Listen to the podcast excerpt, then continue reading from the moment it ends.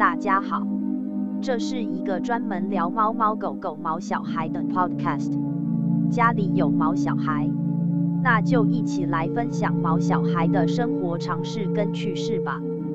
欢迎收听今天的宠物大小事。今天要谈的主题是：狗狗有骑乘行为怎么办？狗狗有骑乘行为怎么办？今天我们来聊一聊。狗狗有骑乘行为的时候，我们应该怎么办？有时狗狗会紧抓某样东西，做出摆腰的动作。无论公狗或母狗，有时候都会做出这种骑乘动作。虽然这个动作不太雅观，但如果是对其他的狗或玩偶做出骑乘动作，还不算是问题行为。摆动腰部的动作。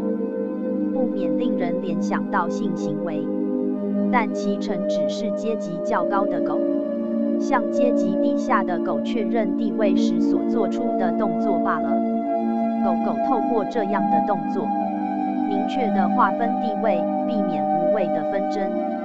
对玩偶做出骑乘动作，也只是表示我的地位比较高的意思，虽然看起来不太雅观。但饲主不妨允许狗狗这种行为，没有必要责骂。可是当狗狗紧紧抓住饲主的手臂或大腿做出骑乘动作时，此时绝对不能纵容，因为这是狗狗主张自己的地位比饲主高的表现。如果允许这种行为，狗狗就会开始出现没事乱吠、咬饲主、不服从命令等问题行为。所以最好注意一下，当狗狗准备做出骑乘动作时，饲主就要默默离开，假装视而不见。如果对狗狗大骂喂，不行，反而会使狗狗变得更加兴奋。所以最好保持沉默，等过了大约十分钟后，再若无其事的回来。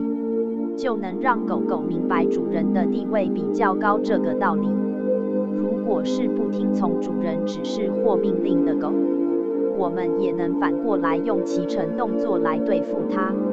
例如蹲下按住狗狗的腰，或在游戏时将它压倒在的。借由这种方式让狗狗知道饲主的地位比较高。今天我们来聊一聊。有骑乘行为的时候，我们应该怎么办？有时狗狗会紧抓某样东西，做出摆腰的动作。无论公狗或母狗，有时候都会做出这种骑乘动作。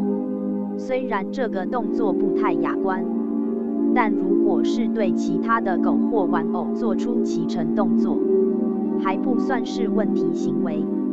摆动腰部的动作。不免令人联想到性行为，但其成只是阶级较高的狗向阶级低下的狗确认地位时所做出的动作罢了。狗狗透过这样的动作，明确的划分地位，避免无谓的纷争。对玩偶做出骑乘动作，也只是表示我的地位比较高的意思，虽然看起来不太雅观。但饲主不妨允许狗狗这种行为，没有必要责骂。可是当狗狗紧紧抓住饲主的手臂或大腿做出骑乘动作时，此时绝对不能纵容，因为这是狗狗主张自己的地位比饲主高的表现。如果允许这种行为，狗狗就会开始出现没事乱吠、咬饲主、不服从命令等问题行为。所以最好注意一下，当狗狗准备做出骑乘动作时，饲主就要默默离开，假装视而不见。如果对狗狗大骂喂，不行，反而会使狗狗变得更加兴奋。所以最好保持沉默，等过了大约十分钟后，再若无其事的回来。就能让狗狗明白主人的地位比较高这个道理。如果是不听从主人指示或命令的狗，我们也能反过来用骑乘动作来对付它。